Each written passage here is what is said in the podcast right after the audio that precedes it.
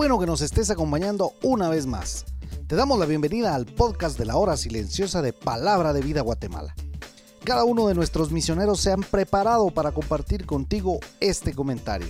Te animamos a que tengas un corazón dispuesto a recibir el consejo de la palabra de Dios.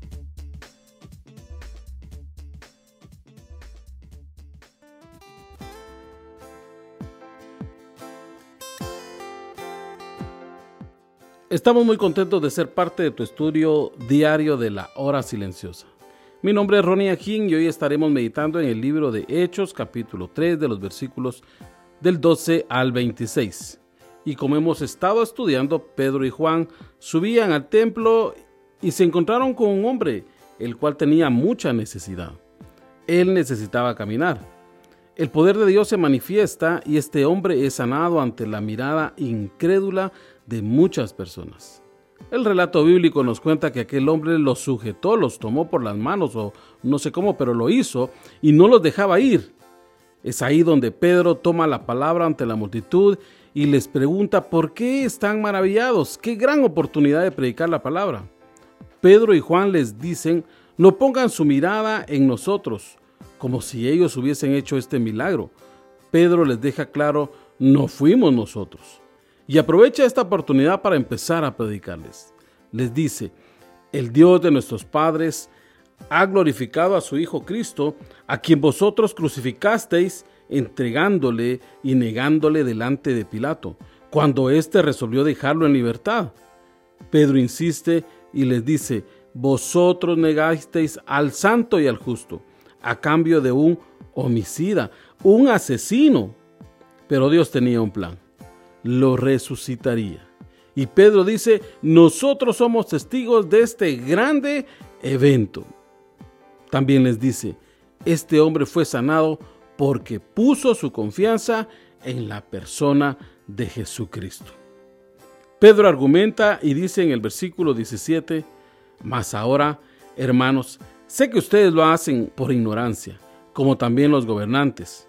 Y también la Biblia lo, había dicho, en Hechos 17:30, pero Dios habiendo pasado por alto los tiempos de esta ignorancia, ahora manda a todos los hombres en todo lugar que se arrepientan. Y Efesios 4:18 dice, teniendo el entendimiento entenebrecido, ajenos de la vida de Dios por la ignorancia que en ellos hay por la dureza de su corazón. Sin embargo, Jesús tenía que padecer, como estaba escrito, y en diferentes ocasiones lo había dicho.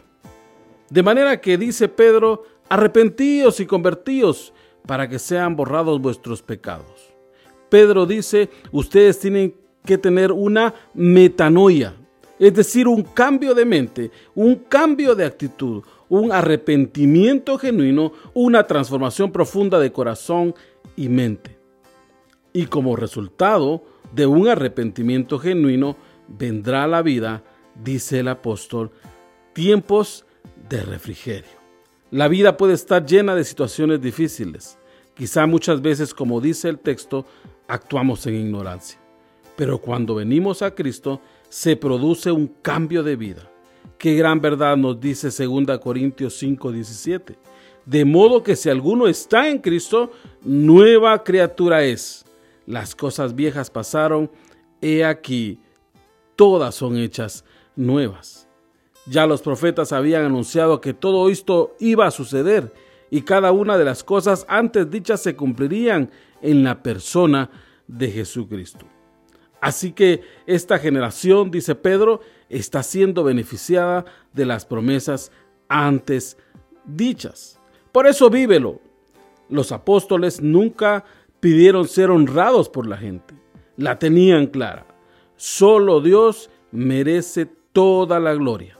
El arrepentimiento y la conversión producen un cambio de vida. ¿Quieres vivir tiempos de refrigerio? Ven a Cristo Jesús.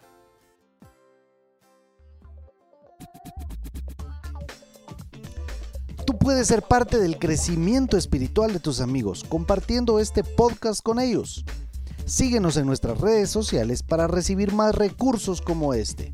Nos encontramos nuevamente el día de mañana.